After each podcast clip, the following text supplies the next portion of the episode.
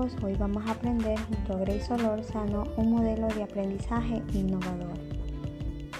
Sabemos que uno de los objetivos principales en el proceso de aprendizaje es formar a personas capaces de interpretar fenómenos y acontecimientos que les ocurren alrededor. Para ello, cada vez es necesario presentar nuevas alternativas, experiencias innovadoras con respecto al proceso de enseñanza y aprendizaje. Es importante que el estudiante sea capaz de identificar las dificultades y los errores que comete durante este proceso, con la finalidad de poder superarlo. En este podcast te voy a explicar un modelo de aprendizaje llamado ABP o aprendizaje basado en proyectos que permite a los alumnos involucrarse y ser protagonistas de su propio aprendizaje. El aprendizaje basado en proyectos se ha convertido en una de las metodologías activas más eficaz y cada vez más extendida en nuestro sistema educativo.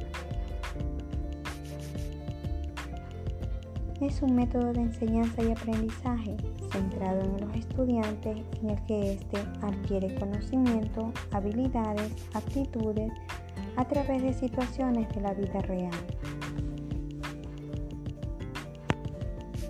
Los alumnos llevan a cabo un proceso de investigación, creación que culmina con la respuesta a una pregunta, la resolución de un problema o la creación de un producto. Con este método, el producto final deja de ser lo único importante y junto a él se presta atención al proceso de aprendizaje, a la profundización para llevar a cabo a los alumnos, así como el desarrollo de las competencias clave. Voy a describir ocho elementos esenciales que debe de incluir un buen ABP. Aprendizaje basado en proyectos. Primero, Contenido significativo. El profesor debe planificar el proyecto de forma que se centre en los estándares del currículo y los alumnos lo encuentren cercano a su entorno e interés. Número 2. Necesidad de saber. Podemos plantear a los alumnos una idea, describir las tareas a realizar, dar instrucciones o recursos. Podemos empezar con un golpe de afecto, como por ejemplo, un video o un artículo o algo que active a los alumnos a un debate o a una discusión. Número 3. Una pregunta que dirige la investigación. Se debe plantear una pregunta que sea proactiva, abierta, compleja y unir al núcleo de lo que el profesor quiere lo que los estudiantes aprendan. Número 4 voz y voto para los estudiantes. Una vez captado el interés de los alumnos, el docente plantea las actividades a realizar. Podría ser un informe personal, más una representación que apoye en multimedia y un producto final elaborado en equipo elegido por los propios estudiantes. Número 5. Competencias del siglo XXI. Las competencias del siglo XXI se plasman en herramientas del siglo XXI.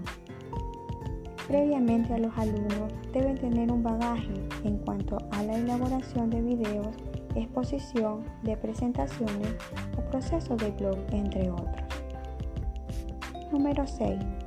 La investigación lleva a la innovación. Es muy importante crear un ambiente en clases que anime a los estudiantes añadir nuevas preguntas, hacer hipótesis y estar abierta a nuevas perspectivas. Número 7. Elaboración, realimentación y revisión. Mientras los alumnos desarrollan su producto, el profesor debe estar detrás, supervisando borradores, comprobando las fuentes utilizadas por los alumnos, monitorizando el avance Además debe de promover dirigir la crítica constructiva entre los estudiantes. Número 8. presentación de un producto final ante una audiencia. El proyecto debe de exhibirse ante otras clases, ante los padres, los colectivos relacionados o virtualmente. Esto permite que el estudiante reflexione sobre el trabajo y lo que ha aprendido, que valore también su proyecto y lo quiera. Bueno amigos, espero que les haya gustado. Hasta una próxima. Gracias.